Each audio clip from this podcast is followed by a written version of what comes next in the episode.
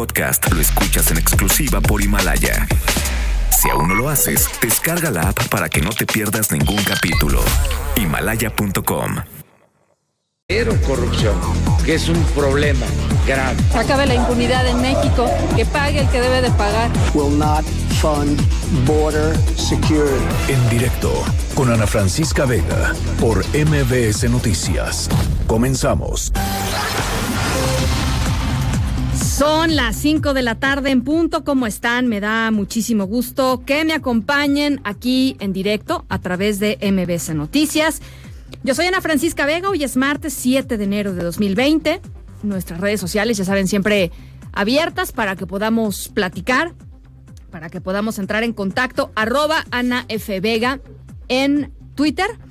Ana Francisca Vega Oficial a través de mi cuenta en Facebook y por supuesto pues todas las redes sociales MBS Noticias y nuestro streaming en vivo de lunes a viernes de 5 a 7 en la página web mbsnoticias.com y aquí en cabina los leo todas las tardes con mucho gusto en el 5543 77 1025 nuestro número de WhatsApp. Ahí les va de nuevo 55 43 77 1025 arrancamos.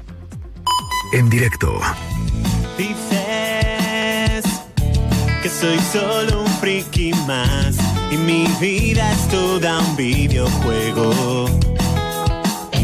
Dices que me debería afeitar y alejar el mando de mis dedos. Pero cuando estoy entrando en acción, personaje que creaste. Todo puedo serlo viviendo en un sueño donde voy a jugar contra Ronaldo, defender la base.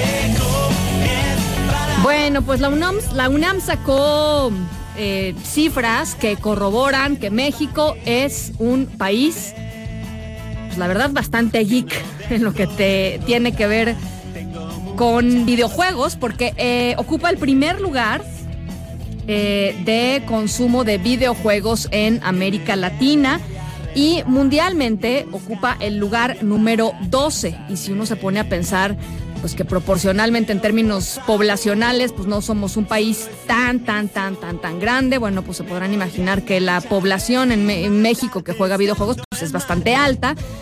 Que no sorprende tampoco porque pues hay muchos jóvenes en México. Así es que, bueno, pues ahí están las cifras de la UNAM y me pareció muy interesante platicar sobre esto porque pues tiene un montón de, de consecuencias eh, eh, con Luis G.I.G., ustedes lo conocen muy bien, es experto en temas de tecnología y además, aprovechando el viaje, pues está en el CES de Las Vegas, que es el...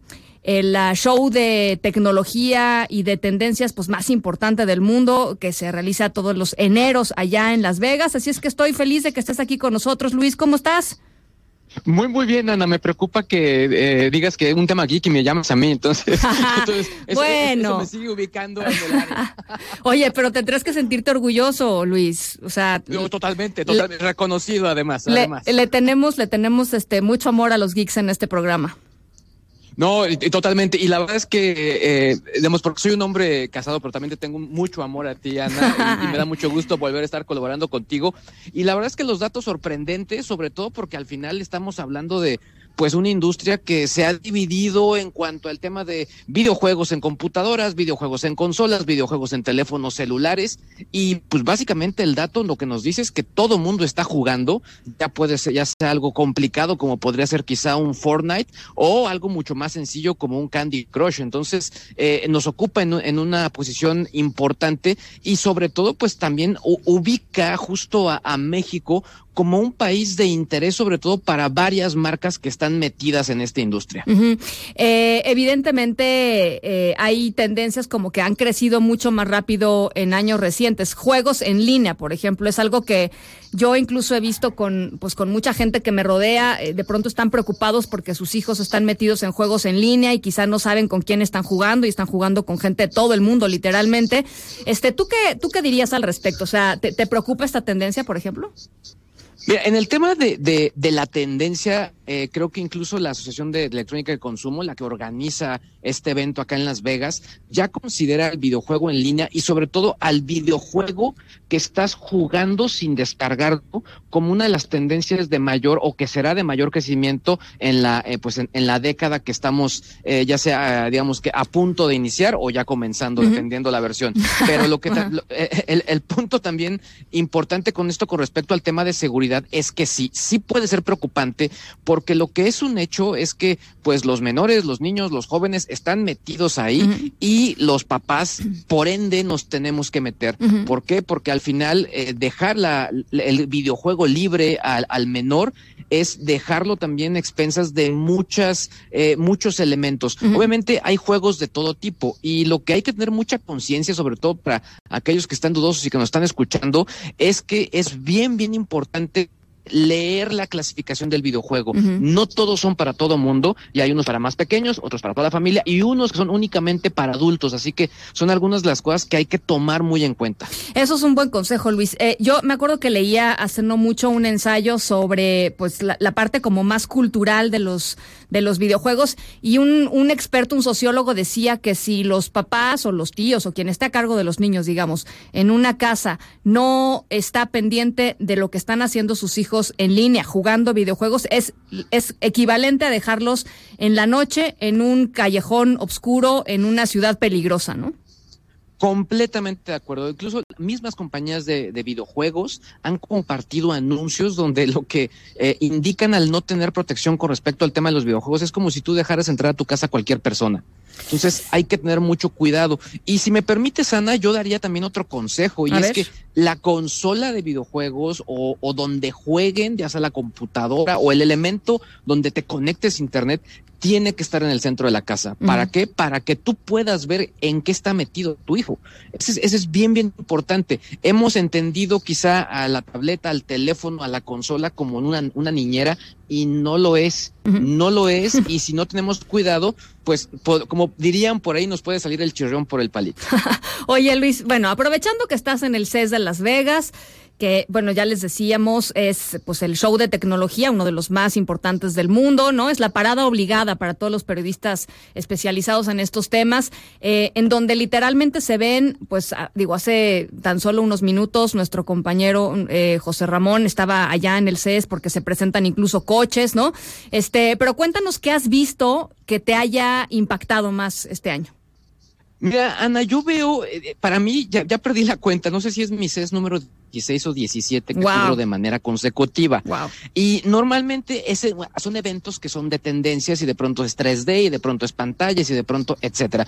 Pero creo que este, este CES es como un evento de siembra para después cosechar, porque no hay una tendencia muy clara. Se habla mucho de autos, se habla incluso que una de las tendencias importantes podría para eh, la siguiente década podría ser el, eh, el, el tema de los autos eh, voladores o vehículos voladores, se habla también de robots, pero creo que la parte quizá que podríamos denominar más como una tendencia es el tema de 8K, las pantallas, es un clásico dentro de este evento y eh, buena noticia para los que estamos interesados en ese tipo de pantallas, ¿Sí? pues bueno, se están abaratando los costos, empiezan a hacer eh, productos mucho más económicos, así que si bien no es que vayas a salir a comprar tres en este momento, sí es una buena noticia en el sentido que la tecnología se está masificando de una manera más rápida que otras. Así que habrá que estar atentos. Muchos prototipos, muchas cosas interesantes, como, como bien mencionabas, eh, en autos. Hay otras compañías como Dell que incluso eh, lanzó, presentó un prototipo de una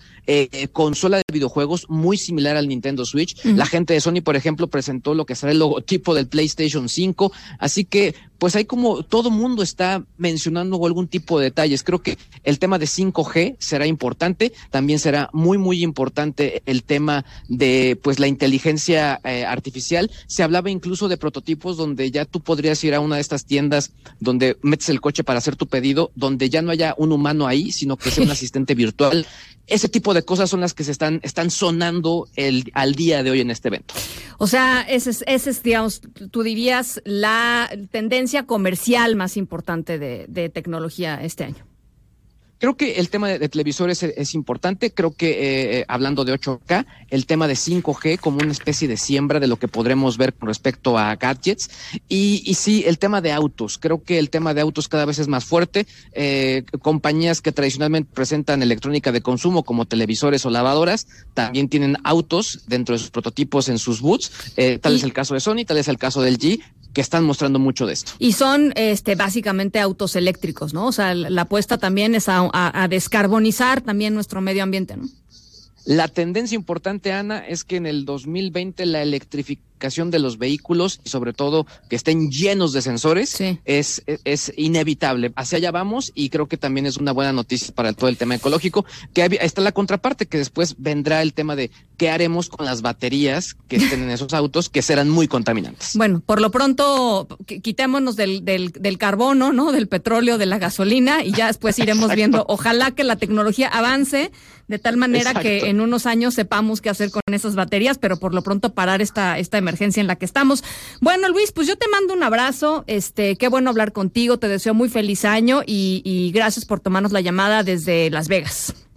Feliz aquí cuando quieras, la verdad es que tú sabes que esos temas me encantan y, feliz de estar compartiendo este gusto con todo tu auditorio. Un abrazo, lo pueden seguir en eh, Twitter como arroba Luis G y G, estás también en todas las redes sociales, ¿no? Así es. Noticias en directo. Bueno, ya se nos cortó la comunicación con Luis GG, pero bueno, gracias a Luis eh, desde Las Vegas en el Consumer Electronic Show. Em, bueno, eh, los crímenes de odio contra mexicanos y las diferencias con Estados Unidos marcaron el año pasado. Esto fue lo que dijo, parte de lo que dijo el canciller Marcelo Ebrard frente a embajadores y cónsules. Hoy se realizó la 31 reunión eh, de embajadores y cónsules precisamente en México, algo que sucede todos los años. Y tú estuviste ahí, Hatsiri Magallanes, ¿cómo estás? Te saludo con mucho gusto.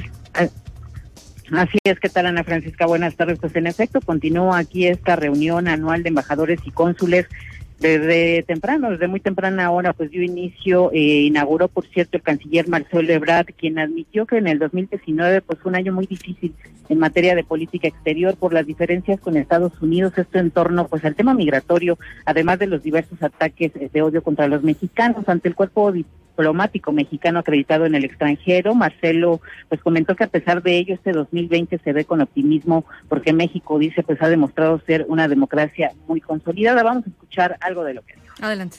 Fue un año difícil, sí, incierto, con muchas vicisitudes, pero debo decir que al inicio de este 2020 podemos ver con toda confianza este año, a pesar de la incertidumbre global, a pesar de los anuncios de posibles conflictos serios, podemos ver con optimismo el futuro. Y bueno, comentar que en este contexto, pues también Marcelo Ebrard decía, eh, se refirió al tema de Estados Unidos, advirtió que si el gobierno de Donald Trump no hace su trabajo para reducir el tráfico de armas que ingresan a nuestro país, pues los grupos delincuenciales que operan precisamente aquí en México no van a ser doblegados.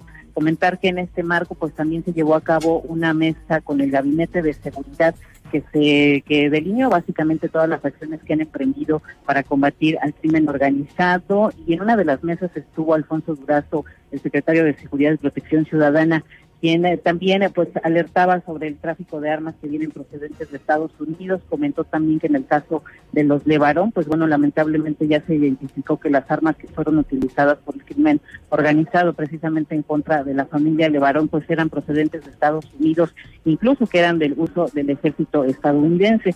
Y bueno, en este tema, pues él garantizó que en este sexenio con el gabinete de seguridad y bueno, básicamente con eh, todo el gabinete en general, pues no va a haber gasear Vamos a escuchar cómo lo dice. Sí. Estamos seguros que en la siguiente evaluación internacional de habremos de mejorar de manera sustantiva estos números, pero como dice el presidente, el combate a la corrupción es como se barren las escaleras de arriba hacia abajo. Y podemos darle una certeza a ustedes y al país de que entre el equipo de primera línea del presidente de la República no se va a encontrar jamás a un García Luna. En este mismo evento también estuvo la secretaria de Gobernación, Olga Sánchez Cordero, quien se refirió al tema de migración y en este contexto advirtió que aquí México no va a ser territorio sin ley, advirtió que no se va a permitir que los traficantes de personas pues puedan andar aquí en territorio nacional, que sea una zona libre precisamente para estos delincuentes. Vamos a escuchar cómo lo dice. Lo que no debemos ser es territorio sin ley y sin autoridades. Mucho menos aceptaremos que se pretenda convertir a nuestro país en zona libre para la operación de bandas de traficantes de personas. Eso no lo vamos a permitir. Pues ahí está el mensaje de Olga Sánchez y bueno, comentar que esta reunión continúa. En unos minutos más va a iniciar ya el mensaje que va a emitir otra vez el canciller Marcelo Ebrard en torno pues, a este encuentro que se da precisamente cada año, el segundo de este gobierno del presidente Andrés Manuel López Obrador. El reporte que tengo. Gracias, Hatiri. Buenas tardes. Un abrazo. Bueno, pues después de esto, el presidente Andrés Manuel López Obrador dijo ahí en esta plenaria frente a embajadores y cónsules eh, algo que no le cae nada bien a los distintos países, a muchos países de América Latina, por cierto. ¿eh? Eh, dijo López Obrador que a México ya se le vuelve a ver como el hermano mayor en América Latina. Rocío Méndez, ¿cómo estás? Buenas tardes.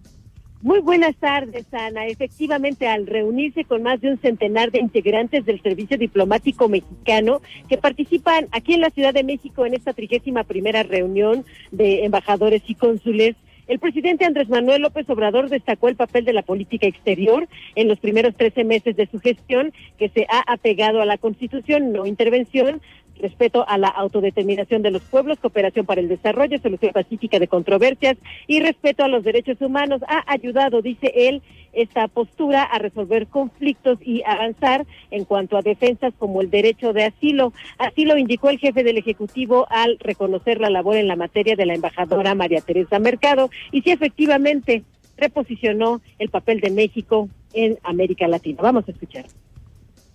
El servicio exterior es de las tareas bien cumplidas, todo lo que es el trabajo de nuestros diplomáticos. Nuestra política exterior es eh, ejemplar. De nuevo empiezan a hablar de que México, como se decía antes, es el hermano mayor en el caso de la América Latina y del Caribe. En lo que tiene que ver con la vecindad con Estados Unidos, lo mismo. Hay una relación de respeto mutuo con el gobierno de Estados Unidos y es la relación que queremos mantener con todos los gobiernos, con todos los pueblos del mundo. Por cierto, Ana, en breve entrevista al término de la ceremonia, la embajadora de México en Estados Unidos, Marta Bárcena, fue cuestionada sobre la medida del Departamento de Seguridad Interior de los Estados Unidos de que los mexicanos solicitantes de asilo continuarían su proceso en Guatemala con quien ha establecido este acuerdo. Vamos a escuchar. A ver. Es una decisión que tomaron ellos con Guatemala, pero que evidentemente, y yo quiero decir aquí que la posición de la Secretaría fue muy clara en el comunicado y quiero decir también a los mexicanos que tienen y que ojalá regresen a este país que les va a ir dando la paz y la tranquilidad que ameritan y que se merecen. Ya fue transmitido a las autoridades estadounidenses, estamos en contacto con ellas y lo que no podemos hacer es nosotros interferir en un proceso de asilo. No sabemos Simplemente ni siquiera tenemos los números exactos de los solicitantes de asilo porque todos los procedimientos de asilo son confidenciales en todos los países del mundo. Dependerá mucho de lo que los mexicanos que están en el proceso decidan. Si los mexicanos no quieren ir a Guatemala y prefieren regresar a su país como esperamos que sea, se detendrá la medida por sí misma y por la decisión de los mexicanos. Ana, es el reporte del momento. Muchísimas gracias, Rocío. Buenos días. Nos dieron una poquita de esperanza. Esto fue lo que dijo Julián Levarón después de reunirse con el fiscal general de la República, Alejandro Gertz Manero, quien le informó que en la masacre de los nueve integrantes de la familia Levarón y Langford, el 4 de noviembre pasado en Bavispe, allá en Sonora, habrían participado algo así como entre 35 y 50 personas a la reunión con el fiscal fueron eh, Julián Levarón y también estuvo ahí Adrián Levarón. En un ratito más vamos a estar platicando con Julián para que nos cuente eh, pues eh, en directo qué fue lo que sintió y cómo percibió esta reunión, pero por lo pronto tú nos tienes este reporte, Juan Carlos Alarcón. ¿Cómo estás? Te saludo con mucho gusto. Igualmente, Ana Francisca, gracias. Muy buenas tardes. La Fiscalía General de la República estableció la participación de al menos 40 personas en el asesinato de nueve integrantes de la familia Levarón y Lansford, a los que tiene identificados por sobrenombres y que son buscados por la institución y corporaciones federales. Además, se concretaron tres órdenes de aprehensión y permanecen cuatro personas arraigadas. Este martes, Julián y Adrián Levarón se reunieron con el titular de la Fiscalía, Alejandro Hertz Manero, quien se comprometió a aperturar la carpeta de investigación y aportar los avances de la indagatoria. Por esa razón, los Levarón acudieron inicialmente a la Subprocuraduría Especializada en Investigación para la Delincuencia Organizada, donde tuvieron acceso a la carpeta para conocer detalles de las investigaciones, así como las líneas que sigue el Ministerio Público de la Federación. Escuchemos. 40 personas participaron en esa masacre o más. Y ya lo saben, ya los dieron. Sí, Siete. pero ya hay otras órdenes de arresto y vienen, y hasta unos trataron de incursionar a Estados Unidos. Parece ser que los que arrestaron en Estados Unidos son, se sabe por testimonios y declaraciones y ya se está edificando el grupo y ya tienen muchos apodos. Entrevistados al término de la reunión con Gertz Manero en la sede de la institución, insistieron en la necesidad de que se investigue a autoridades locales y estatales de Sonora y Chihuahua para despejar cualquier sospecha de alguna presunta relación con el crimen organizado. Lo dijo de la siguiente forma Julián Levarón. Exacto, e inclusive hicimos aquí la denuncia de haberles pedido ayuda el día 4 de noviembre en la mañana y que se investigue por qué nunca llegaron, porque la, el estado de Sonora no llegó y tampoco llegó el estado de Chihuahua y estaban heridos y con frío por 10 horas estos pobres niños en medio de la sierra. El planteamiento es que todos los que hayan contribuido o participado de una manera directa, indirecta, intelectual y por acción o omisión incluso, sean sujetos a investigación para determinar si incurrieron en alguna responsabilidad y proceder conforme a la ley. Eso es lo que ellos están pidiendo. Los afectados aclararon que una de las hipótesis más firmes en la investigación es la participación de integrantes del grupo delictivo La Línea Brazo Armado del Cártel de Juárez compartieron la visión del fiscal general respecto a la amplia corrupción existente e imperante en los cuerpos de seguridad en distintas partes del país y principalmente en los estados del norte. Finalmente anunciaron que el próximo domingo 12 de enero el presidente Andrés Manuel López Obrador se entrevistará en Sonora con la familia Levarón. Sin embargo, pidieron al mandatario que no haya palabras vacías durante el encuentro ante la gravedad del hecho criminal. Uh -huh. Y es el reporte que tengo. Muchas gracias, Juan Carlos. Muy buenas tardes. Abrazo. El titular de la Unidad de Inteligencia Financiera de la Secretaría de Hacienda, Santiago Nieto, adelantó, vaya, vaya bombazo informativo, adelantó que existen denuncias en contra de la Orden de los Legionarios de Cristo, la orden que fundó eh, el padre eh, Marcial Maciel, acusado de haber abusado sexualmente de más de 60 chicos en, a lo largo de su, de su vida. Y bueno, pues ahora, ahora cae esta, esta información en torno a las finanzas de la Orden de los Legionarios de Cristo. Nora Bucio, ¿cómo estás? Platícanos. Ana Francisca, te saludo con gusto y de la misma forma al auditorio. Y como bien lo comentas, existen denuncias contra la Orden de los Legionarios de Cristo por el presunto delito de lavado de dinero. Esto lo reconoció el titular de la Unidad de Inteligencia Financiera de la Secretaría de Hacienda, Santiago Nieto Castillo. Sin ofrecer más detalles respecto al origen de las denuncias y la procedencia de los recursos de los que se sospecha, afirmó que hasta el momento las investigaciones que se realizan no han logrado probar ningún caso en este sentido. Si me lo permites, escuchemos a Santiago Nieto. Adelante de que si había alguna denuncia eh, respecto a los legionarios de, Cristo, existe, pero no hay ninguna eh, investigación que compruebe eh, ningún caso hasta el momento. Respecto a los posibles vínculos entre los recursos objeto de lavado y la ex primera dama Marta Sagún de Fox, desconoció también un probable vínculo hasta el momento, al menos demostrable en términos legales. Las denuncias por presunto lavado de dinero por parte de la orden religiosa de origen católico surgieron luego de que se reactivaran las denuncias contra miembros de la congregación, quienes por años habrían abusado de menores de edad, estudiantes a su cargo y otros, especialmente en las instituciones educativas administradas por ellos. Mm. De acuerdo a diferentes versiones, existe la posibilidad de que se investigue sus recursos debido a que algunos líderes empresariales de México habrían salido en la defensa del patriarca de la congregación Marcial Maciel, actualmente fallecido en impunidad, quien fue señalado en reiteradas ocasiones por violar a decenas de menores, muchos de ellos a su cargo. Ana Francisca, lo que tenemos hasta el momento. Muchísimas gracias, Nora. Te mando un abrazo. Muy buenas tardes. Gracias, buenas tardes. Las 5 con 24. Vamos a una pausa. Al regresar, Julián Levarón. En directo con Ana Francisca Vega por MBS Noticias. En un momento regresamos. En directo con Ana Francisca Vega por MBS Noticias.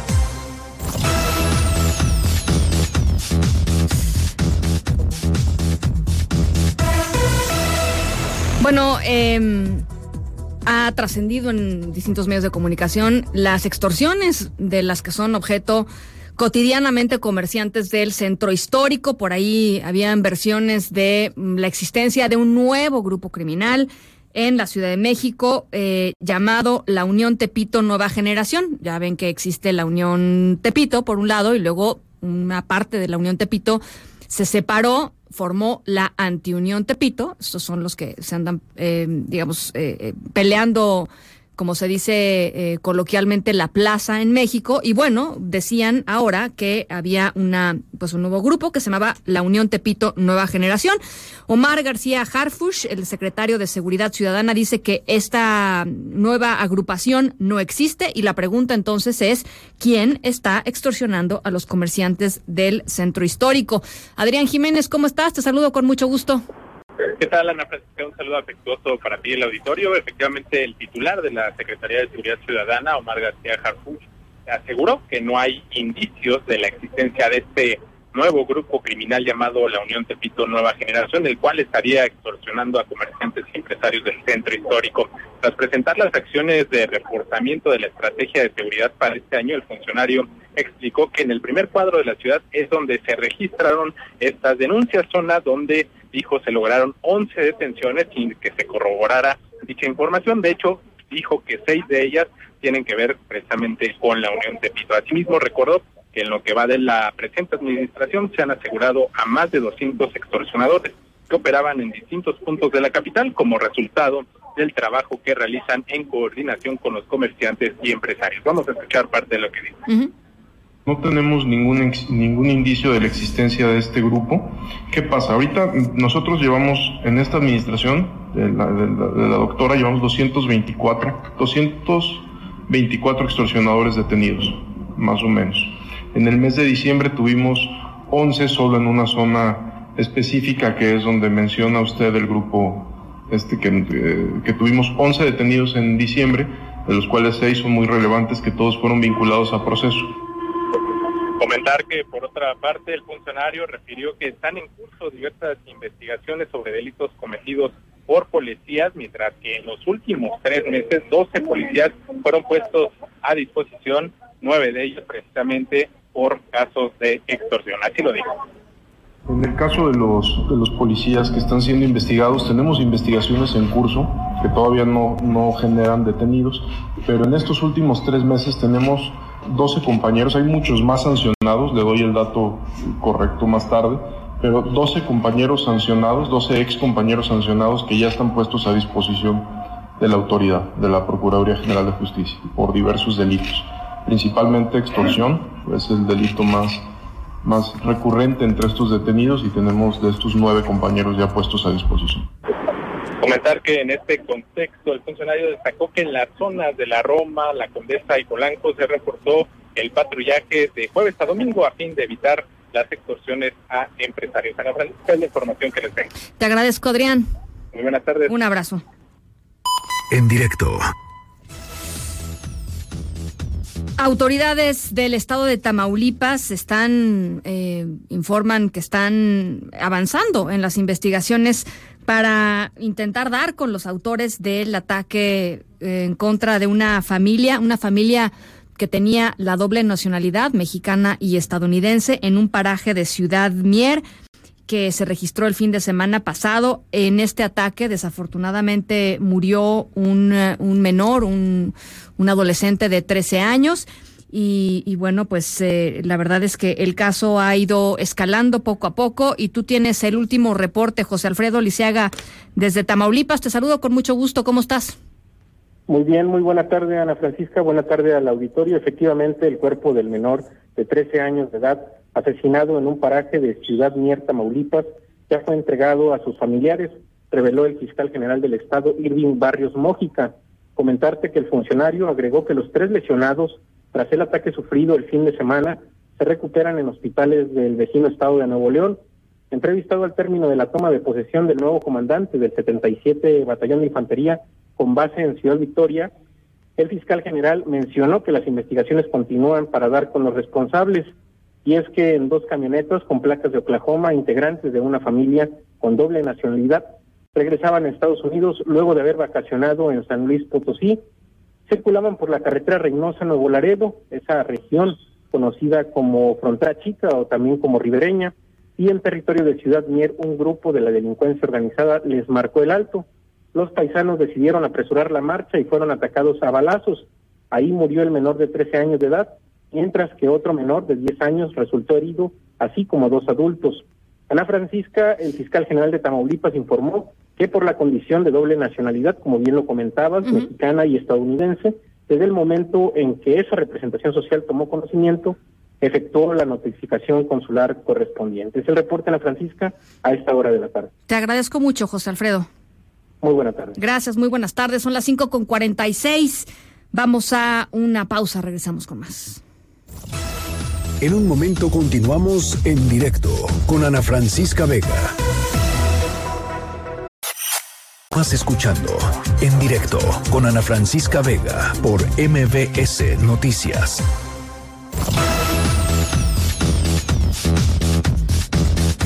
Bueno, logramos afortunadamente recuperar la comunicación con Julián Levarón. Julián, nos estabas diciendo ya por último el asunto de la marcha que estaban convocando.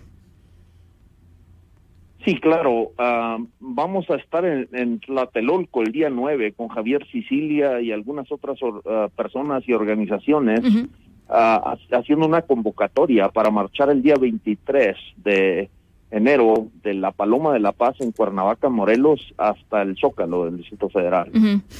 Bueno, pues ahí está hecha la convocatoria. Julián, finalmente, ¿cuáles son los siguientes pasos? Eh, ¿En qué quedaron con el fiscal? Este, ¿En qué han quedado con el gobierno federal? Eh, y, preguntarte nada más por último, este, si hay comunicación o hay algún acercamiento con, con, los gobiernos estatales, que ya sé que este, pues han sido ustedes muy críticos con, con ellos por, eh, por omisión o, o, por lo que fuera, que no, no lo sabemos todavía, pero si van a haber reuniones con ellos.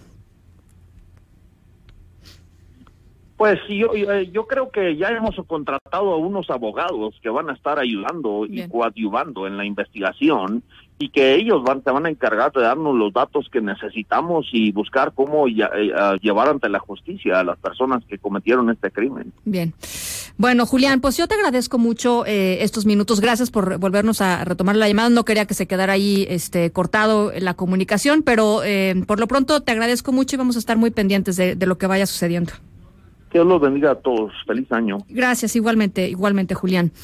Eh, bueno, se está dando a conocer eh, eh, información de último momento en torno a un ataque a una base militar, la base aérea de Al-Assad en Irak. Esta base aérea de Al-Assad alberga tropa de Estados Unidos. los atacantes serían guardias revolucionarios iraníes en este, pues en esta escalada digamos, de violencia en el eh, Medio Oriente después de que el gobierno del presidente Trump decidió atacar y asesinar a pues básicamente eh, la persona que estaba encargada de la seguridad en, eh, en Irán, una de las piezas claves del régimen iraní. Así es que ya les decía, en, un, en unos minutitos más vamos a, vamos a hacer comunicación con nuestra corresponsal, a ver qué es lo que está sucediendo, pero la información es, hay eh, reportes de un ataque a la base aérea Al-Assad, una base que está en Irak. Esta base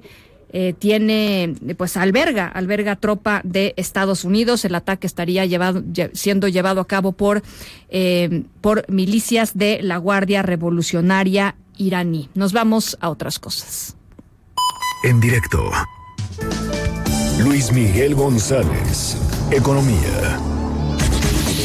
Luis Miguel, ¿cómo estás? Te saludo con mucho gusto. Este, no habíamos platicado en este arranque de año. Felicidades. Espero que sea un gran año para ti. Eh, sí, para ti, para, para tu equipo y sobre todo para los que nos escuchan. Totalmente. Este, gracias, gracias por, por ser parte de este, de este proyecto y para adelante. Eh, eh, ahora sí, es bien complicado empezar un año con una noticia de este tamaño que tiene la posibilidad de mover todo. Eh, cuando decimos una guerra genera incertidumbre o un escenario de, confrontación tan tensa, eh, mueve todo. La parte que nos toca en este comentario, Ana Francisca, tiene que ver con qué ha pasado en los primeros días.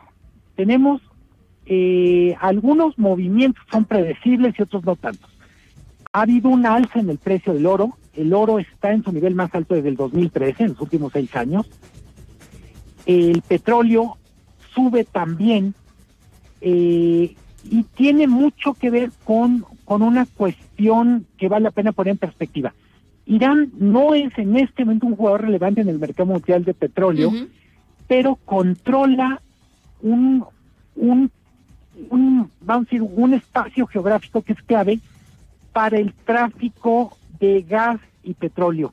Es el famoso estrecho de Horus. Sí, sí. Este estrecho, por ahí pasa más o menos la mitad de los hidrocarburos del mundo y 75% del petróleo y gas que alimenta Europa. Eh, si alguien quiere encontrar una razón más allá de, de la personalidad de Trump a lo que está pasando, pues habría que decir, en juego está el control de un espacio logístico clave para el mercado mundial. Por eso que esté tan caliente esa zona genera un alza en los precios del petróleo. Insisto, Irán en este momento no es un jugador relevante como productor exportador, pero es un jugador de primera línea en la logística energética. Eh, luego tenemos, cuando vemos eh, la fotografía que está pasando en las bolsas de valores, más allá del índice general, hay, hay, hay dos constantes. Empresas relacionadas con industria aeronáutica o armamentista están subiendo mucho. Pues imagínate. Y eh, hay empresas que normalmente padecen mucho este, estas cosas, aseguradoras y empresas del sector turismo. ¿Por qué? Pues porque simplemente, eh, vamos a decir que se quitan las ganas de viajar eh, cuando menos a una parte del mundo. Este tipo de cosas son apenas las primeras fotografías de la película. Es muy pronto para hacer cuentas. Para el caso mexicano, eh, México exporta 1.1 millones de barriles diarios. Por tanto, cada dólar que suba el precio del petróleo significa 1.1 millones de dólares diarios más para México. eh, en sentido contrario, eso ya lo hemos platicado acá, México es un exportador cada vez menor de crudo y un importador cada vez mayor de derivados del petróleo. Diésel, Gasolinas, gasolina, turbocina y todas estas cosas. ¿Por qué es relevante esto? Porque en el contexto actual, México no, no va a ser un gran ganador en caso de un alza de precios del petróleo. Y siendo un país exportador, a México la guerra, vamos a decir que le, le perjudica porque la logística de exportación se va a volver más complicada. Claro. Y además, este, digo, lo dijiste al inicio de la intervención, Luis Miguel, una guerra eh, pues nunca es un buen escenario bajo ninguna circunstancia y sobre todo si le sumas el escenario global que ya estaba jugando en contra de pues de crecimiento y en contra de, de, mayor comercio y etcétera, eh, pues este se le suma este otro conflicto que no teníamos previsto, la verdad, ¿no? Totalmente. Mucha de la gente que nos estará escuchando probablemente tenga la idea de, bueno, es que la guerra es muy mala éticamente, pero es un buen negocio porque pone en marcha la industria. Esa, esa premisa era válida en los tiempos de la guerra de Corea o de Vietnam. Estamos hablando de mediados del siglo pasado.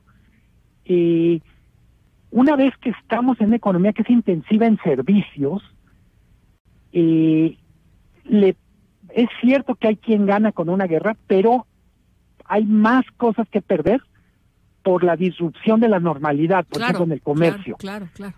Eh, insisto, no quiere decir que los temas éticos, morales alrededor de una guerra sean irrelevantes. Lo que pasa es que no podemos abarcar todos los temas y en lo económico también hay que decirlo, cada vez es peor negocio una guerra por la, por la incertidumbre que pone. Claro, claro. Bueno, pues eh, híjole, ahí está. Y, y, ahorita, pues justamente estaba, estaba platicándole a toda la gente que nos está escuchando que se está reportando un ataque aéreo que ya se adjudicó el régimen iraní a una base militar de Estados Unidos en Irak, la base de Al-Assad, a 200 kilómetros de Bagdad. Diez cohetes por lo menos han caído en esta base. Este, y bueno, pues esta es una, es una escalada eh, cuyas repercusiones no sabemos cuáles van a ser porque no sabemos cómo va a responder el señor Donald Trump. Totalmente. Y una cosa que no hay que perder de vista, Irán se volvió una potencia en ciberseguridad. Muy probablemente eh, vamos a ver ataques no convencionales de Irán por el lado de, bueno, también de Estados Unidos o de Israel, etcétera, de todos los involucrados, eh, por el lado de vulneración de infraestructura clave eh, cibernética. Claro, claro. Eh, en ese sentido también vamos a, en ese sentido, pues no deja de ser una guerra del tercer milenio y eso tiene que ver con lo cibernético juega un papel muy relevante en el tablero bélico. Híjole. Bueno, pues ya lo estaremos analizando. Desafortunadamente, esto sí lo digo con todo, este, de verdad, muy, muy honestamente, muy sinceramente, este, ya lo estaremos platicando, eh, Luis Miguel. Sí, como esto es, es una mala noticia, es una noticia ineludible desde el punto de vista de comentarios periodísticos, pero no hay manera de decirlo de otro modo. Empezamos el año con el pie izquierdo y con un escenario muy sombrío. Bueno, pues eh, ahí está. gracias, Luis Miguel. Ojalá mejore el 2020 de alguna manera. Muchas gracias. Te mando un abrazo. Un abrazo muy fuerte, Ana Francisca. Feliz año. Igualmente, muchas gracias. Bueno, ya les decía, eh, información de último momento. Ataque a una base mm, militar de Estados Unidos en Irak. el ataque se dio en la base de Al-Assad que está a, unas, a unos 200 kilómetros de Bagdad, de la capital iraquí. Eh, todavía no se tiene un recuento oficial de cuáles son los daños, de si hay personas muertas, este, es decir, todavía no está disponible esta información. Lo que se sabe hasta el momento es que fueron 10, al menos 10 cohetes los que eh, fueron eh, lanzados. y que efectivamente cayeron en esta base aérea Ain al-Assad.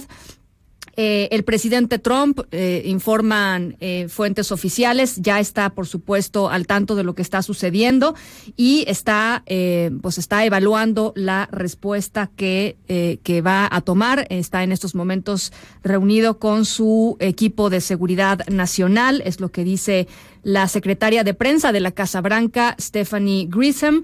Eh, Nancy Pelosi, por cierto, la líder demócrata en el Congreso, estaba reunida justamente analizando eh, con distintos em, eh, congresistas demócratas de la Cámara de Representantes, por supuesto, la situación en Irán cuando fue informada sobre, sobre este ataque y la respuesta de Nancy Pelosi fue recemos. Eso fue lo que contestó Nancy Pelosi cuando le informaron de este ataque. Em, en fin, eh, esto es alguna de la información que está surgiendo en este momento. Por supuesto, durante el programa les vamos a estar actualizando lo que va sucediendo y lo que va saliendo de información, sobre todo en términos de cuál fue el impacto de este, de este ataque. Creo que es lo primero que tendríamos que que saber y que informarles, por supuesto. Bueno, son las seis de la tarde con un minuto. Vamos a la pausa y regresamos con más. En un momento continuamos en directo con Ana Francisca Vega. MBS 102.5 en frecuencia modulada, transmitiendo 24 horas al día con 180.000 watts de potencia. Estudios y oficinas en Mariano Escobedo 532, Ciudad de México. MBS 102.5 FM. Estamos contigo. Una voz con transparencia una voz objetiva. Una voz plural. Una voz plural.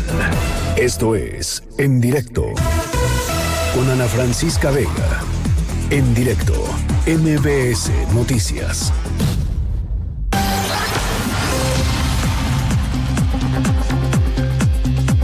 Son las 6 de la tarde con 7 minutos. Gracias por seguir con nosotros aquí en directo a través de MBS Noticias. Yo soy Ana Francisca Vega.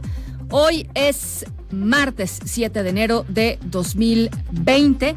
Nuestras redes sociales siempre abiertas para poder platicar. Arroba Ana F. Vega en Twitter, Ana Francisca Vega Oficial en Facebook, MBS Noticias en todas las plataformas de redes sociales, así tal cual como MBS Noticias. Y por supuesto, nuestro streaming en vivo de lunes a viernes de 5 a 7 a través de mbsnoticias.com. Hoy muchísima información, información de último momento. Eh, se están llevando a cabo ataques a dos bases militares estadounidenses en Irak. La primera base militar atacada fue la base de Al-Assad, es una base que queda a 200 kilómetros de la capital eh, iraquí de Bagdad en donde, bueno, eh, ya les decía, ahí, este, están estacionadas pues tropa, tropa estadounidense. No se sabe hasta el momento eh, si hay personas heridas, si hay eh, eh, víctimas mortales, no sabemos cuáles son todavía las consecuencias de estos dos ataques, pero al menos se reporta al menos 35 misiles estarían siendo disparados por parte de la Guardia Revolucionaria iraní que se adjudica esta agresión a dos bases militares en Irak. Vamos hasta Estados Unidos con nuestra corresponsal Patricia Estrada para conocer algunos más detalles. Sabemos que esta es información en desarrollo, Patricia, pero ¿qué nos puedes contar hasta el momento? ¿Cómo estás? Buenas tardes. Hola, ¿qué tal Ana Francisca? Buenas tardes, te saludo con gusto y saludando también a tu auditorio y como tú bien lo mencionas, varios misiles cayeron en bases aéreas, esto al oeste de Irak. Oficiales estadounidenses han confirmado ya a varias agencias de noticias locales sobre el bombardeo, pues al momento la información es muy escueta y a cuentagotas, pero lo que sabemos, en algunos casos se menciona a un grupo como responsable del ataque y se informa que la Organización Revolucionaria Islámica de Irán, como el grupo que lanzó la ofensiva con varios misiles en la Francisca el bombardeo, pues ocurrió este miércoles por la mañana, allá ya es miércoles y bueno, en las redes sociales hay imágenes de bombardeos que aseguran ser de este ataque. Se habla de que se lanzaron de entre 6 a 10 misiles. Medios de prensa en Irán, en Irán dicen que se debe a una venganza por la muerte del general iraní Qassam Soleimani, fallecido en un bombardeo norteamericano en Irak el pasado viernes al ejecutarse una orden del presidente Donald Trump como jefe como jefe ejecutivo de Estados Unidos y bueno pues estamos a la espera Ana Francisca dio un comunicado oficial del Pentágono para que dé detalles de este ataque contra Fuerzas Armadas estadounidenses estacionadas en Irak. No se sabe cuántos eh, militares albergan estas bases militares, no tampoco sabemos eh, si hay eh, la cantidad de heridos o si hay bajas en el ejército, fallecidos, pero estamos muy al pendiente sobre el comunicado que emite el Pentágono o quizá también el propio presidente eh, Donald Trump eh, dirija un mensaje a la nación esta misma noche. Estamos pues a la espera de que ocurra alguna declaración o pues que dé algún informe Estados Unidos en relación a esta ofensiva que han recibido en Irak. Y bueno, vale la pena mencionarte que eh, en base dos días más de tres mil eh, soldados salieron ya con este rumbo a bases militares en Irak y cientos de estos soldados de ascendencia mexicoamericana, Ana Francisca. Eh, fueron eh, fueron uh, tres mil soldados, dices, ¿verdad? En, eh, en, uh, en bombardeos de los de los B-52, ¿no? Los uh, aviones. Así es. Sí. de la Fuerza Aérea. De la Fuerza Aérea de Estados Unidos. Entonces, no sabemos todavía, digamos, cuáles son los, los impactos, los resultados de, estas, de estos dos ataques. Por lo pronto, lo que se sabe hasta el momento es porque se lo adjudicó el propio gobierno iraní, los dos ataques, ¿no? Definitivamente así es. Y bueno pues son ataques, te digo, eh, la información esa cuenta gota, se habla de seis misiles, se habla de nueve, se habla de diez, hay estas bases aéreas que pues alojan fuerzas estadounidenses y que pues al momento no sabemos si hay bajas, si hay heridos, en qué situación están.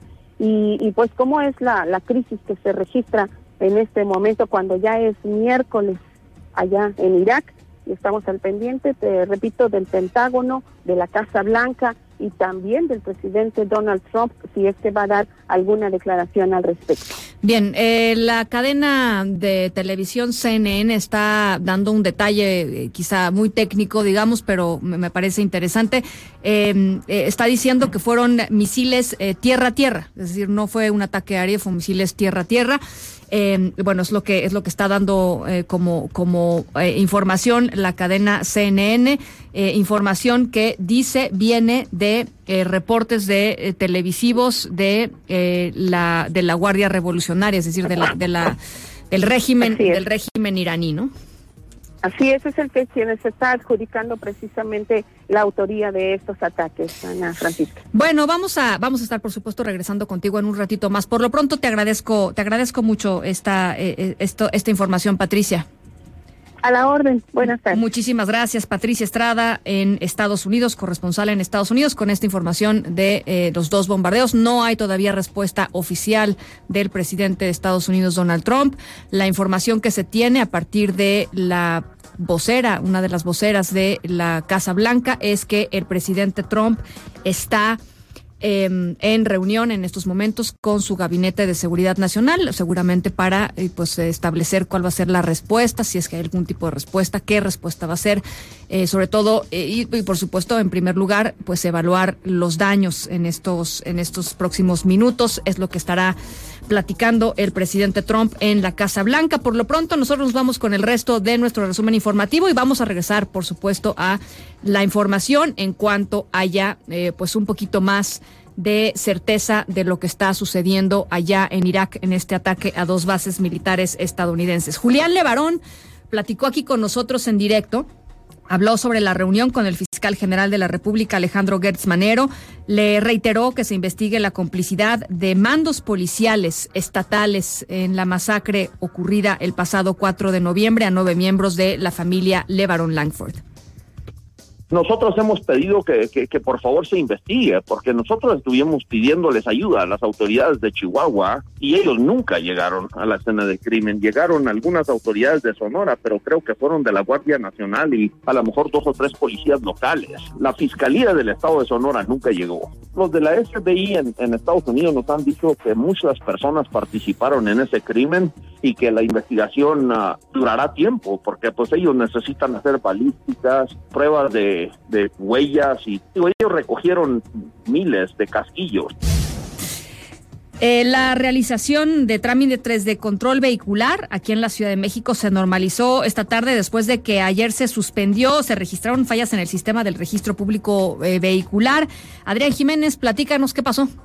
¿Qué tal? Buenas tardes, Ana Francisca, un saludo afectuoso. Efectivamente, pues tras prácticamente un poco más de 24 horas, la tarde de este martes se normalizó la realización de trámites de control vehicular aquí en la Ciudad de México. Esto luego de que ayer se suspendió debido a las fallas que presentó el sistema del registro público vehicular conocido como Repube, así lo informó la Secretaría de Movilidad. En un comunicado, la dependencia refirió que en coordinación con el Repube se rehabilitaron los sistemas que habían presentado estas fallas, específicamente el módulo de consulta ciudadana, el cual permite verificar en tiempo real el estatus jurídico de los vehículos. De esta forma notificó la CEMOVI a la ciudadanía que se reinició el servicio de trámites de control vehicular. Asimismo, la dependencia detalló que la ciudadanía ya puede realizar altas, bajas y movimientos que incluyen reposiciones y renovaciones de tarjetas de circulación de manera presencial altas y bajas de placas, así como cualquier corrección de datos. Expresó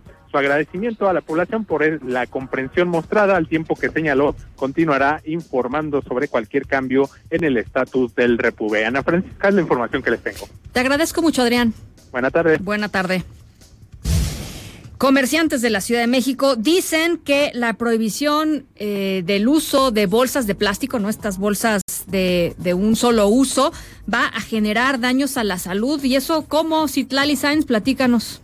Hola Ana Francisca, buenas tardes a ti también, a nuestros amigos del auditorio. Así es, la Cámara de Comercio de la Ciudad de México advirtió que la prohibición de las bolsas de plástico en la Ciudad de México podría provocar un problema de salud pública, cierre de fuentes de trabajo y aumento de costos. Y es que el presidente de la Canaco, Natán Poplansky, indicó que pues ahora la gente al no tener bolsas de plástico que se entregaban en los supermercados y las utilizaba para tirar la basura, pues ahora lo que va, lo que va a hacer es tirar la basura en cualquier otro lugar. El líder del comercio organizado en la capital del país aclaró que ellos no se oponen a las medidas ecológicas, solo que hubiese sido una opción gradual para darle oportunidad a la gente de que se preparara. Pero vamos a escuchar lo que dice. A ver que las bolsas de plástico que entregaban, porque ya no lo pueden hacer en los súperes, eran utilizadas por los sectores menos favorecidos para tirar su basura. Ahora nos preocupa el tema de la basura, que aunque se ha anunciado un programa para que se tire basura en estas bolsas conocidas como biodegradables, estas tienen un costo. Entonces la gente que con menos recursos pues va a tener problemas para comprar estas bolsas para poder tirar su basura. Entonces también estamos eh, pendientes de que esto no se convierta en un problema de salud pública el que la gente al ya no contar con bolsas de plástico pues decida tirar su basura en las banquetas o en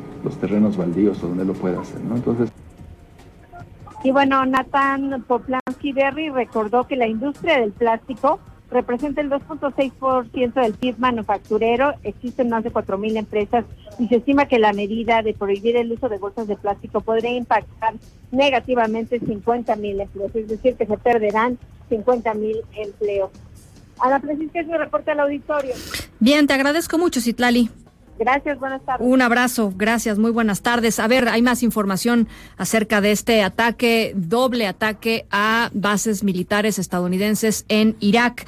Eh, oficiales eh, estadounidenses confirman a la cadena ABC que se han lanzado eh, misiles balísticos desde Irán hasta Irak a varias, eh, em, varias eh, fuentes, varias em, bases, perdón, e, bases eh, estadounidenses en Irak, incluyendo, ya les decía, la base de Al-Assad y también la base de Erbil.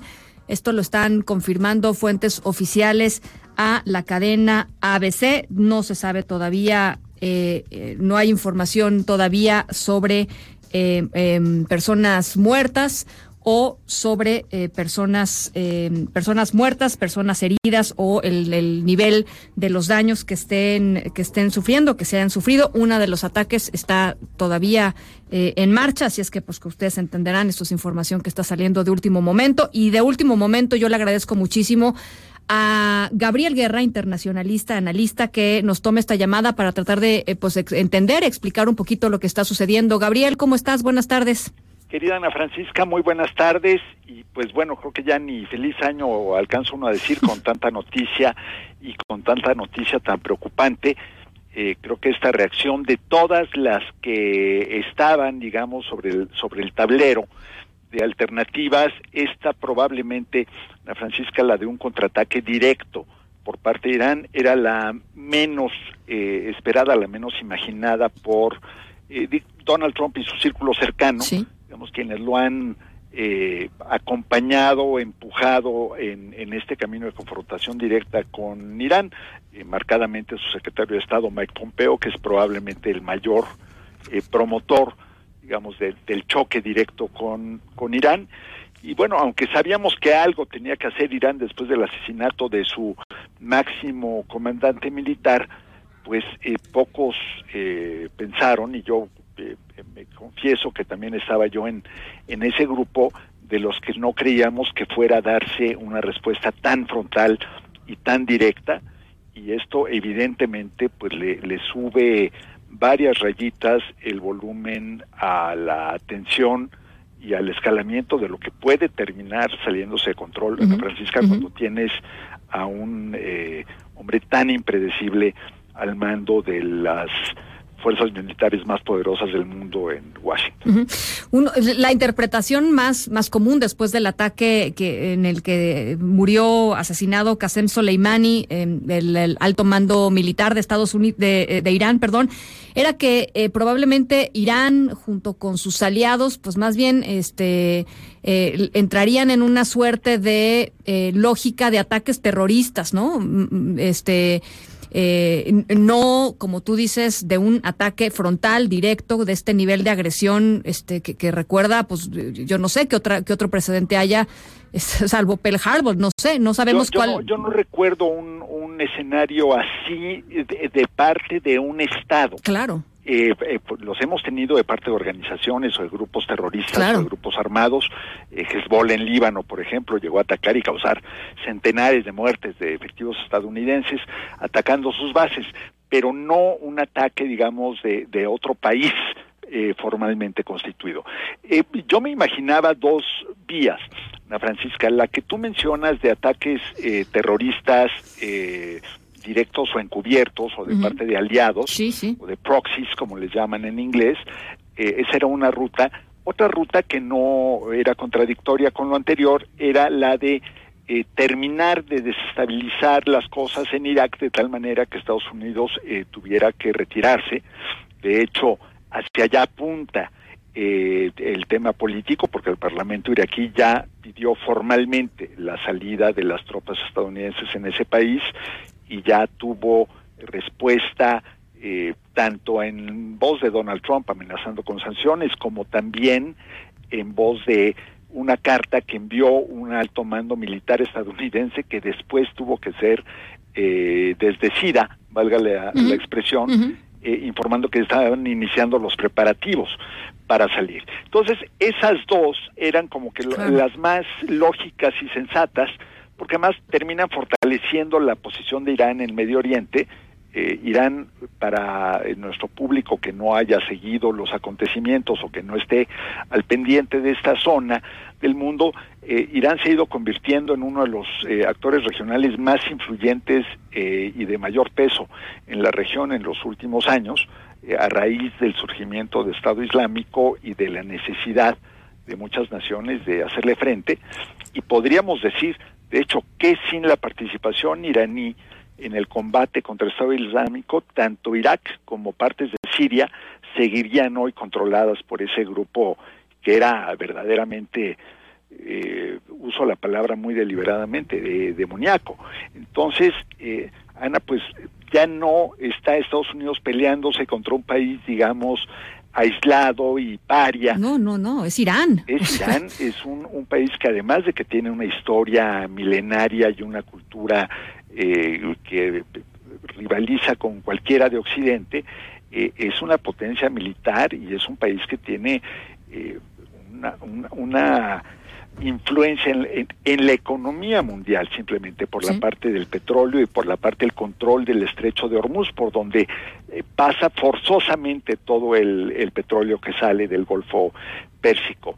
Y eh, con el tamaño y la influencia en el mundo chiita, que es la pues una de las dos grandes vertientes del Islam, eh, pues Irán es un, un poder mayúsculo, es, yo me atrevería a decir, después de China y Rusia, el más eh, relevante hoy en día en términos, si combinas eh, potencia económica, potencia militar, influencia religiosa eh, y o ideológica, yo me atrevería a decir que Irán está en esa escala de naciones hoy, digamos, después de la gran superpotencia que es Estados Unidos y de las dos potencias enormes que son Rusia y China, eh, pues Irán sin duda está en ese siguiente, en esa siguiente fila y mm, no es, sí, no sí. se puede hablar de llegar a invadir Irán súbitamente, podrá lanzar los ataques que quiera Donald Trump si esa fuera la vía, pero lo creo que lo que le están eh, diciendo los iraníes es que esto le va a costar Muchísimo, vidas ¿no? americanas Muchísimo, sí. Eh, todos sabemos que hay dos recetas en la política electoral estadounidense para un presidente en funciones, Ana. Una es eh, una guerra te ayuda a ganar, la otra es las imágenes de cuerpos, eh, de féretros, de soldados estadounidenses regresando a casa, te ayuda a perder. Entonces creo que Donald Trump en estos momentos tiene que estar pensando, eh, ya, ya sé que esto se va a prestar a broma, pero tiene que estar pensando muy, muy a fondo que, cuál va a ser su siguiente paso. Bueno, milagrosamente no ha tuiteado. Este, alguien le ha de haber arrancado el teléfono de la, de la mano, ¿no? No lo digo, este, lo digo muy en serio. O, o, o a lo mejor alguien hizo lo que tendrían que hacer con los penales en México, que es meter un bloqueador de señal. Puede ser. que eso, Este- esa sería la mejor fórmula de evitar una, una crisis aún mayor, pero ya tuiteó la vocera de la Casa Blanca, Ana, eh, diciendo que ya está informado el presidente y que ya está eh, conversando y dialogando con sus altos bandos militares. Eso quiere decir que la reacción no va a ser eh, instantánea y, y no va a venir directo de la víscera, habrá algo de filtro. Y sí, eh, mira, los reportes de los medios estadounidenses serios hablan de que la alternativa eh, de que le presentaron a Trump de ese asesinato eh, se la presentaron un poco por no dejar, pensando que era tan extrema que no le iba a tomar. Y ahora sí van a tener que medir muy bien y hacer su juego de Por escenarios supuesto. muy bien, porque Por efectivamente esto cambió la ecuación por completo. Ahora, el, el Pentágono ya sacó, ya, ya, ya, ya sacó un comunicado oficial, en estos momentos está saliendo, en donde confirma efectivamente que se lanzó este ataque desde Irán a las fuerzas de la, de la coalición en Irak. Dice que Irán eh, eh, disparó más de 12, más de una docena de misiles. Dice, está claro que estos misiles fueron lanzados de Irán, desde Irán, y que eh, llegaron al menos a dos bases militares iraquíes en donde se están eh, hospedando, digamos, están resguardadas eh, eh, tropa militar de Estados Unidos y también personal de la, de la coalición. Eh, las dos bases militares son Al-Assad y Erbil.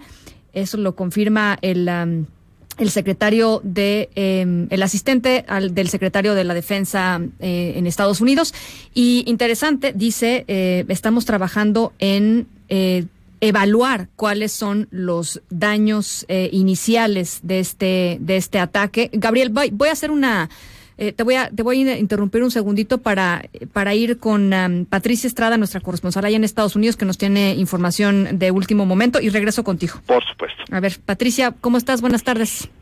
Hola, ¿qué tal? Ana Francisca saludándote nuevamente con noticia de una última hora y efectivamente el Pentágono está confirmando ya que Irán eh, se han lanzado más de una docena de misiles balísticos contra Estados Unidos y fuerzas de la coalición en Irak.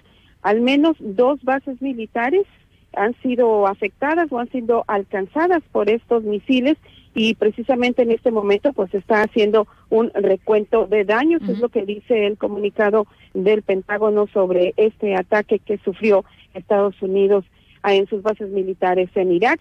Y eh, te digo, es un eh, comunicado que acaba de lanzar el Pentágono. Estamos trabajando a esta hora en hacer un recuento de los daños. No se habla, Ana Francisca, de bajas en el ejército ni de heridos. Sin embargo, dice que estarán en comunicación constante más tarde para dar más información sobre esto que acaba de ocurrir allá en Irak cuando ya es miércoles, Ana Francisca. Bien, Patricia, muchísimas gracias. Eh, por cierto, en este comunicado también se dice que las bases ya estaban en alerta máxima porque había eh, elementos que hacían pensar al gobierno de Estados Unidos que el régimen iraní estaba planeando eh, pues atacar a las fuerzas estadounidenses y a los intereses estadounidenses en la región. Gabriel. Pues mira, esto yo creo que confirma el panorama de eh, incertidumbre y de escalamiento inesperado. Obviamente estaban en alerta, pero eh, no creo que esperaran un ataque tan frontal, tan abierto. Y aquí eh, también hay que considerar una cosa, en, el escenario menos catastrofista, eh, Ana Francisca, y que aunque suena muy descabellado, podría tener cierta lógica.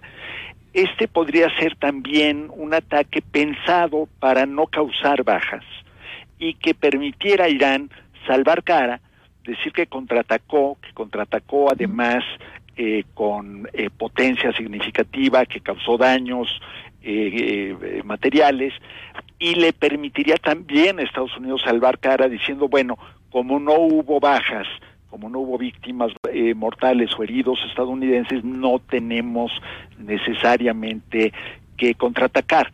Es el, el más eh, Claro. improbable, pero eh, el más esperanzador de los escenarios. Sin embargo, pues aquí lo que tenemos que considerar también es que eh, Irán forzosamente tenía que responder y que Donald Trump solito se eh, esquinó eh, y se forzó a sí mismo, y ese es uno de los grandes errores de la retórica eh, desmedida en, situaciones de este tipo, cuando tú solito te obligas a eh, tu reacción futura ante un acto del contrario, porque para, para todos efectos prácticos, hoy Trump, si no contraataca, eh, estará quedando como un fanfarrón Claro. eh, ante su base. Eh, tal vez el, el resto de la eh, población y de la opinión pública estadounidense Lo agradeceríamos. puedan respirar con Claro, alivio. claro. Pero lo cierto es que esto se va a volver además el gran tema de la campaña de reelección, para bien o para mal, eh, de Trump y muy probablemente los demócratas ya estén en estos momentos armando sus primeros spots, sus primeros anuncios eh, para analizar eh, cómo van a golpear con esto a Donald Trump. Si, si siguen los ataques van a decir que había relativa paz y tranquilidad y que todo esto lo ocasionó Trump y si no pues lo pintarán como alguien que no pudo eh, que no pudo resolver una situación de crisis. Bueno, pues eh, está la situación complicadísima y todo esto a raíz, por lo pronto, inicialmente, digamos, eh, a, a raíz del asesinato de Qasem Soleimani el eh, viernes sábado pasado. Eh, Gabriel Guerra, te agradezco muchísimo estos minutitos para, para en directo y estamos en comunicación. Un abrazo Ana Francisca y por supuesto estamos en contacto. Un abrazo, muchísimas gracias a Gabriel Guerra, analista, colaborador del el diario El Universal. Eh, bueno, pues ah, vamos a, por supuesto, seguir con, con este tema. Ya está por acá Ricardo Zamora, que para quitarnos un poco estos conflictos y estos agobios eh, informativos, este, por si queremos cumplir nuestros propósitos de año nuevo, que ojalá que haya año y nuevo, ¿no? Pues este ya anda por acá con apps que nos van a ayudar a cumplir nuestros propósitos de año nuevo. Cualquier cosa, por supuesto, estamos pendientes y estamos informándoles sobre estos ataques y sobre todo, bueno, pues la gran pregunta es cuántos, este, qué- cuáles son los daños de, de estos de estos dos ataques lanzados desde Irán a bases eh, iraquíes, pero que están resguardando a tropa estadounidense y de la coalición de eh, países. em, de la OTAN allá en Irak. Son las seis con treinta y tres. Vamos a una pausa y regresamos con más. En directo con Ana Francisca Vega por MBS Noticias. En un momento regresamos. En directo con Ana Francisca Vega por MBS Noticias. Tecnología funcional con Ricardo Zamora. Sí acabamos el año, ¿eh? Sí lo vamos a acabar. Te- tenemos un, este, un Ricardo Zamora Si no acabamos el año por la guerra, eh, vengan a reclamar. reenergiza- reenergetizado, este, Sí, recargado, reloaded. recargado, reloaded, ese es, es correcto ese término. Me parece muy bien. Muy buen año para ti, para todos los que nos escuchan, Ana. Eh, estamos en temporada de hipocresía o de propósitos de año nuevo. Y evidentemente la tecnología nos puede ayudar a cumplir nuestros propósitos, ya que no nos quedemos con la suscripción del gimnasio, este, y dos semanas de emoción y después 11 meses de frustración porque nunca regresamos, ¿no? Este, pero eh, evidentemente hay muchos especialistas que han asesorado a las compañías de tecnología justo para que se encuentre una definición de cómo podemos nosotros tener un estilo de vida saludable. Y han definido que son cinco ejes los que tenemos que supervisar sí o sí, cualquier ser humano.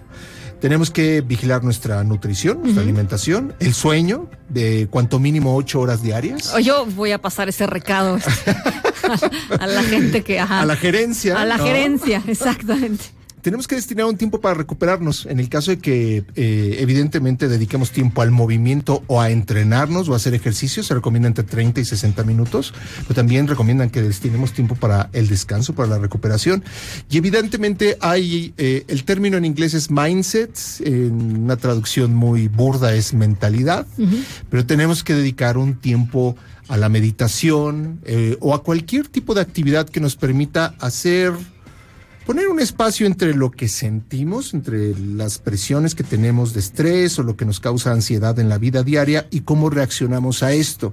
Y evidentemente se recomienda la meditación entre 5 y 15 minutos diario, diarios, cuanto mínimo, porque en este tipo de eh, propósitos de Año Nuevo lo que cuenta no es si le dedicamos una hora en ejercicio en el gimnasio todos los días, sino que sean 10, 15, 20 minutos de todas estas cosas que les estoy eh, acercando, estos cinco puntos, estos cinco ejes para una vida saludable. ¿Dónde entra la tecnología? Voy a mencionar tres apps. La primera se llama Lucid, eh, es la app líder en términos de control de peso. Ah. Lucy Tenecio en los Estados Unidos hace ya bastante tiempo, llevarán sus 10 añitos, 8 añitos, una cosa así, pero ya tienen 30 millones de usuarios en el planeta. Lo interesante para México es que voy a escribir brevemente cómo funciona la app. Usted eh, em, la, la ingresa, abre una cuenta que es gratuita, hay una parte premium también, pero puede desenvolverse muy bien con la parte gratuita. Y empiezas a apuntar todos los alimentos que ingieres en tus tres o cinco comidas, dependiendo si agregas, si es de las personas que hacen dos comidas con botanas o, o- o- o una manzanita de repente ahí en el transcurso del día, o si eres de las personas que hacen tres comidas, bueno, pues ingresas todo eh, en la aplicación para que tengas un conteo calórico de cuánta proteína, cuánta grasa, cuántos azúcares, etc, etc. Entonces, esto te va a ayudar a definir con tu altura, con la composición de tu, de tu cuerpo y otros parámetros, a definir cuántas ca- calorías deberías de consumir todos los días. En mi caso son más de 2.000, 2.200, más o menos las que tengo que consumir al día. Y esto nos va a permitir a que tengamos la disciplina de si todos los días apuntamos lo que comemos, vamos a tener la posibilidad de ser conscientes de cómo nos está afectando nuestra Claro. alimentación. Esa es la apuesta original. Eh, ahora te permite eh, registrar horas que dedicas al sueño, cuánto, cuánto pesas, cuánto tiempo dedicaste a hacer ejercicio y cuántas calorías quemaste, porque aparte se integra con otras marcas que se dedican a la salud y el fitness, como Jawbone, Fitbit, Nike, Misfit, Nokia, Strava y es un trabalenguas y me sigo. Pero se lo recomendamos muchísimo. Es una app que sí o sí ténganla instalada en su móvil porque cuenta ya con una base de datos que integra toda la comida industrializada que se, que se consume en el país y tiene eh, la posibilidad de ingresar también otros alimentos que pueden ser desde frutas, este, etc. ¿no? Pero todo lo puedes registrar en la, eh, de una manera muy rápida. Tiene incluso un escáner de código de barras. Si el alimento que estás consumiendo tiene un código de barras, lo escaneas y automáticamente se registra toda la información de ese alimento. Esa es la primera. La segunda se llama Headspace, también es la app líder en inglés, ahora en diferentes idiomas, entre ellos el español, y te permite... Ah, esa sí la he escuchado. Esa es O sea, la, espectacular. la- la he usado. digamos. Exacto. Y ese es espectacular. ¿Cómo se llama el, el cuate que la...? eh, tiene un gurú de la meditación Sí, sí, detrás tiene- de este proyecto que llegó a, a Silicon Valley y los convenció de exponer eh, o perdón, de generar un resultado exponencial utilizando la tecnología para acercar a la gente a la meditación y a los ejercicios contemplativos. Es espectacular. Sí, es sí, sí. muy divertida. Yo nada más oigo su voz y me tranquilizo. O sea, es una cosa muy, muy impresionante. En español no es la misma persona, no es este gurú. Supongo que eh, no. eh, pero sí es una persona que está utilizando todas las técnicas de meditación con el fin de ayudarlos a reducir el estrés, a controlar su respiración o a utilizar la meditación para cuestiones que requerimos todos los días. Cómo te concentras, cómo puedes estudiar, cómo puedes controlar tus emociones, cómo puedes ser más efectivo cuando te tienes que enfocar para realizar un proyecto en el trabajo. Headspace se llama, eh, sí tiene un... eh, digamos, un módulo básico gratuito, ya después los diferentes eh, eh, entrenamientos se van abriendo conforme uno se suscribe a la aplicación. Lo que más escucha uno es, es que no tengo tiempo de hacer ejercicio, es que no tengo tiempo para dormir más, es que no, no tengo tiempo. Y lo cierto es que es una gran mentira, porque nosotros podríamos administrar mejor nuestro tiempo. Claro. Eh, apps de calendario como la de Google apuestan no solamente a que ingreses actividades, eh, o registres cosas que hacer en el día, sino te permiten eh, agregar metas que tú dices, quiero hacer ejercicio, quiero meditar 30 o 60 minutos, cinco veces por semana, y la aplicación automáticamente va abriendo espacios en tu calendario para poder, pues, darte eh, el lujo de tener tiempo para ti tener una mejor Pues no experiencia. es lujo, Zamora. Yo creo que si, si no te das un tiempo a ti, pues no sé si cotidianamente, ojalá cotidianamente, aunque sean 10, 15 minutos, No funciona las todo, ¿no? cosas terminan muy mal. O sea, Sí. las cosas terminan muy mal porque, pues porque pues tienes que alimentar tu espíritu, tienes que alimentarte tú, ¿no? Para poder estar bien primero que nada y, y eso de no hay tiempo pues es más bien no entender que necesitas ese tiempo para ti y para estar bien, para estar bien con tu familia, para estar bien en el trabajo, para estar bien Hay personas Este- que, por ejemplo, dedican mucho tiempo al gimnasio y dicen, me voy a, a echar dos horas diarias durante los próximos este, tantas semanas y, y la verdad es que eh, dormir ocho horas de un sueño reparador, ese que genera zetas minúsculas y mayúsculas, si fuéramos nosotros un cómic, eh, la verdad es que eh, el sueño es el- la mejor manera de ayudar al cuerpo a repararse, a curarse y a estar en balance para poder realizar cualquier actividad cuando ya estamos despiertos. Entonces, pues bueno, es eh, nuestra recomendación para que la gente tenga un mejor estilo de vida, no tengan ambiciones así de hoy voy a bajar 20 kilos, no, tengan metas semanales, no metas anuales, es como mejor funciona. Oigan, este, yo les recomiendo otra app que se llama Calm. Ah, así como para- calma, así como Sí. calma, pero calm está en versión español y también pueden meditar y está ahí un montón de meditaciones desde cinco minutos, cinco minutos, o sea, Ya ¿quién, es, todo mundo quién no tiene, tiene. cinco minutos al día? Sí, Todo sí, mundo tenemos cinco minutos al día. sí. Este, y la- es bien buena. Yo también oigo la voz de esta, de esta mujer y inmediatamente empiezo a respirar este, amablemente. aquí, el, aquí el equipo me pone enseguida la banda, no es cierto. Este, no, pero sí, la verdad es que, la verdad es que sí, pues te, te- te entras en un estado mental, este, importante, ¿no? Es, digamos que un uso responsable tal- de la tecnología es algo que vamos a escuchar cada vez con mayor frecuencia en este 2020. Los mejores deseos desde esta, este bastión de la serenidad y la tranquilidad ayudada con la tecnología que es esta sección en el noticiero. Y, y bueno, pues que tengamos todos un feliz 2020 o 2020. Me parece perfecto. Gracias, amor. Gracias. Te, te, te, te abrazo y espero que tú también tengas un muy, muy, muy buen año. Verás que sí. Verás que sí, me encantas. Son las seis con 44. Pausa. Antes eh, les platico sobre estos dos ataques a bases estadounidenses en Irak, a bases iraquíes que, que resguardan la tropa estadounidense. Se confirma que hay eh, víctimas, no se sabe si víctimas mortales o no, de, eh, del lado iraquí. No se han confirmado víctimas ni, ni heridos del lado, del lado estadounidense. Esto de acuerdo con la cadena CNN. También les puedo adelantar que el vicepresidente de Estados Unidos, Mike Pence, se ha reunido con líderes del Senado, eh, eh, con el líder de la minoría, el, republicano el, eh, Chuck Schumer, perdón, con el líder de la minoría demócrata en el Senado, Chuck Schumer. Eh, y bueno, pues están, por supuesto, en en, eh, en plena discusión de cuál, cuál va a ser la respuesta de, eh, de el Estado estadounidense. Mike Pompeo, el secretario de Estado, digamos el equivalente al canciller Marcelo Ebrard, pero de Estados Unidos, por supuesto, y el secretario de la Defensa, eh, Esper, han llegado hace unos minutos, hace 10 minutos, 15 minutos, a la Casa Blanca, en donde se están reuniendo en estos momentos con el presidente de Estados Unidos, Donald Trump. Esto es lo que tenemos hasta el momento. Son las 6 con 46. Vamos a hacer una pausa y volvemos todavía con más. En un momento continuamos en directo con Ana Francisca Vega. Con los Continúas escuchando en directo con Ana Francisca Vega por MBS Noticias. Bueno, pues continuamos con esta información de al menos dos ataques a bases iraquíes que resguardan tropa estadounidense y tropa de la coalición allá en Irak. Y en la línea yo le agradezco mucho, está internacionalista Rafael Fernández de Castro. Rafa, ¿cómo ves este, este ataque, esta respuesta iraní a lo que sucedió la semana pasada? Pues mira, eh, me parece terrible, eh, pero bueno, eh, este, Estados Unidos parece que lo buscó. Eh, Washington, eh, digo, lo que dijo Trump ah, del asesinato, este estilo Rambo, de este gener- Sí, sí. general iraní era que era para echarle agua fría a la escalada del conflicto con Irán. Evidentemente no era para eso y bueno, pues estamos viendo la respuesta.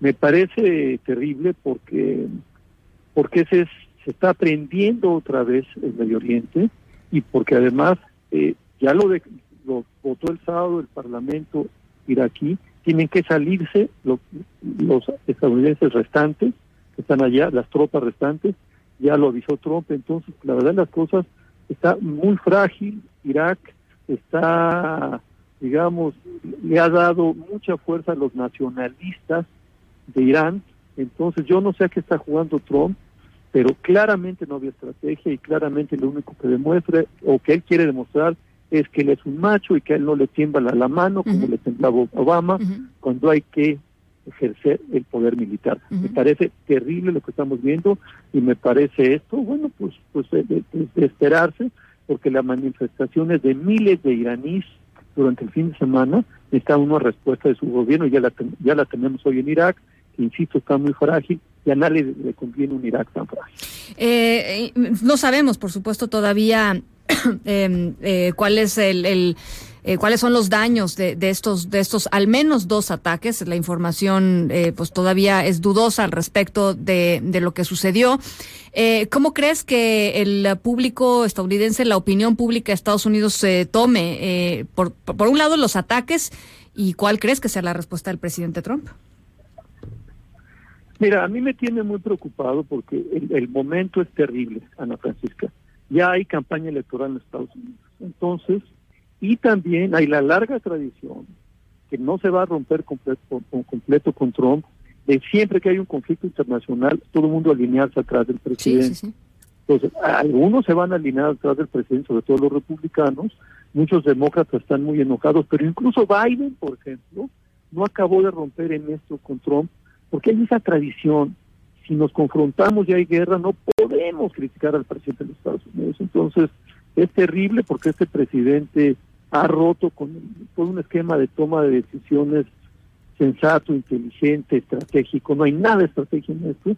Y yo te diría, este, pues la respuesta va a ser muy, muy nacionalista de Trump y de los republicanos y algunos demócratas que no van a poder ser muy críticos, desgraciadamente.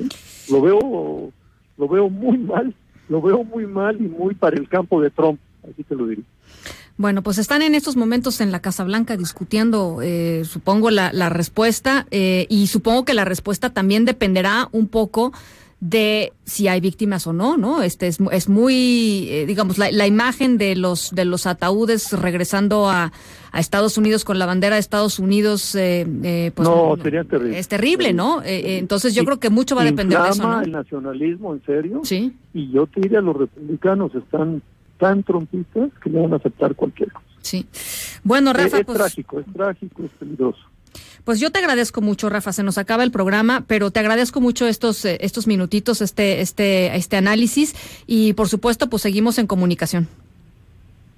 Un abrazo. Un abrazo, Rafael Fernández de Castro, director del Centro de Estudios México-Estados Unidos de la Universidad de California en San Diego. Nada más decirles eh, pues sí, esto tiene consecuencias, ya lo platicábamos justo al momento del ataque, eh, importantes en términos financieros y económicos. El, el peso, el peso se deprecia. Eh, a raíz de este, de este ataque, de este doble ataque, el oro aumenta valor, el crudo también eh, sube, sube un 3.17% por estos eh, ataques en, en Irak, es lo que está reportando la agencia de noticias Reuters.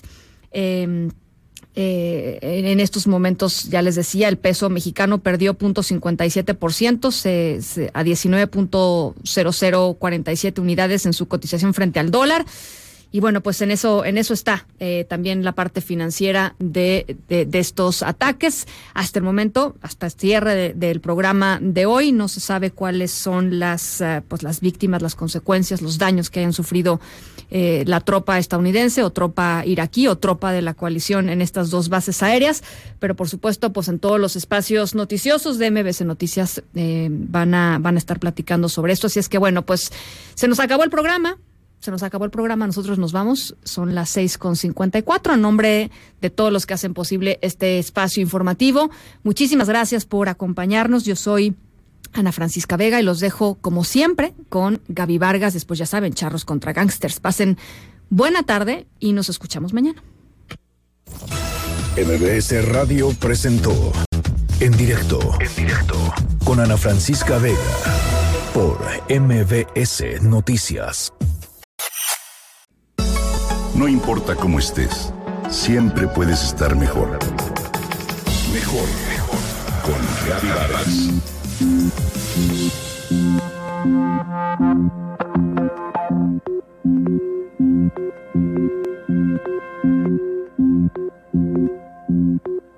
Entre 2015 y 2017, en la provincia Cabo Occidental de Sudáfrica, se presentó una fuerte sequía que afectó seriamente a Ciudad del Cabo por la falta de agua.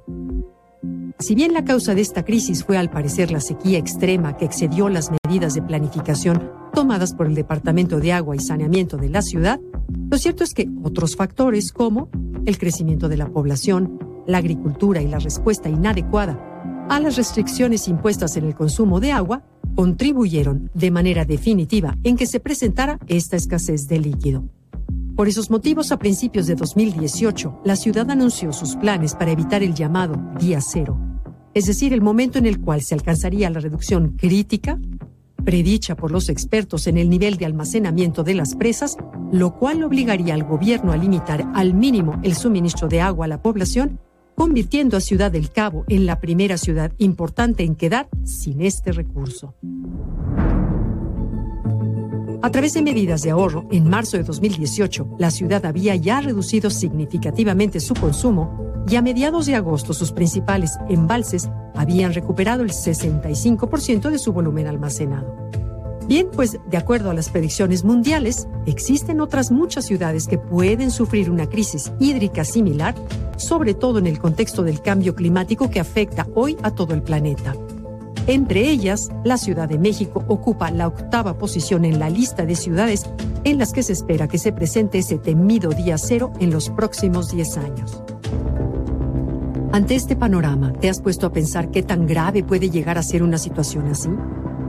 ¿Te imaginas lo que sería ver a todos los habitantes de la Ciudad de México hacer interminables filas para recibir una única dotación diaria de agua? Seguramente las imágenes que lleguen a tu mente no serán nada alentadoras. Entonces, ¿por qué no seguir el gran ejemplo que nos han dado los capenses y empezar a tomar medidas efectivas antes de que sea demasiado tarde?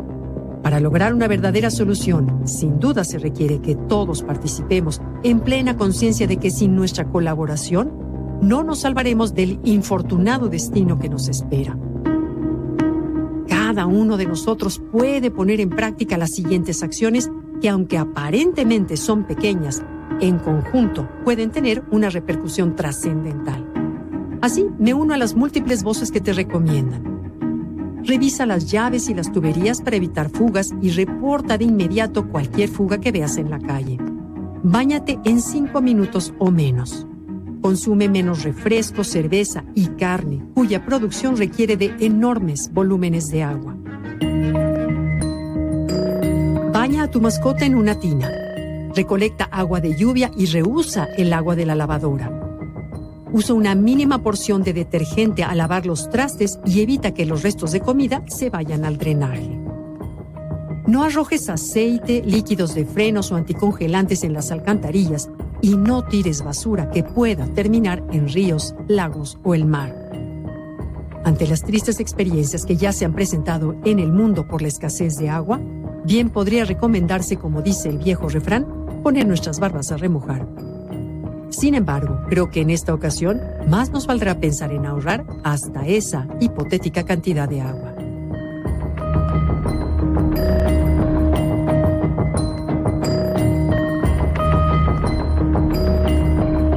Liverpool es parte de mi vida. Presentó. Mejor, mejor. Con Gaby Vargas. XHMBS 102.5